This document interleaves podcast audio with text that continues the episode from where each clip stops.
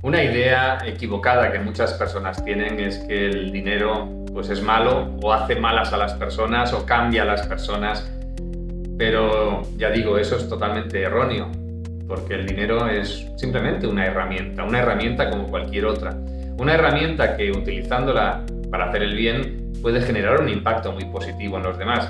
Y una herramienta que utilizándola para hacer el mal obviamente puede hacer mucho daño en los demás. Pero de por sí es una herramienta neutra. El dinero lo único que hace es acelerar aquello que cada uno tiene dentro, le permite llevar a cabo de forma, pues muchas veces incluso exponencial en función de la cantidad de dinero que tiene, llevar a cabo sus ideas e generar el impacto que quiere generar en su entorno, en las personas y en el mundo. Así que podemos utilizar el dinero para lo que cada uno quiera, para el bien, para el mal o para cualquier otra cosa.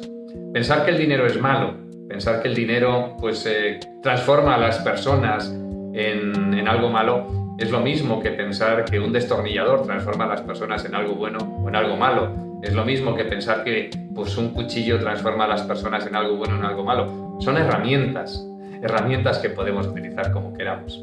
Así que te invito a que te grabes la siguiente creencia que pues, te va a ayudar a tener un poquito más de cultura a nivel financiero. El dinero puede ser usado para hacer el bien o para hacer el mal, como cualquier otra herramienta.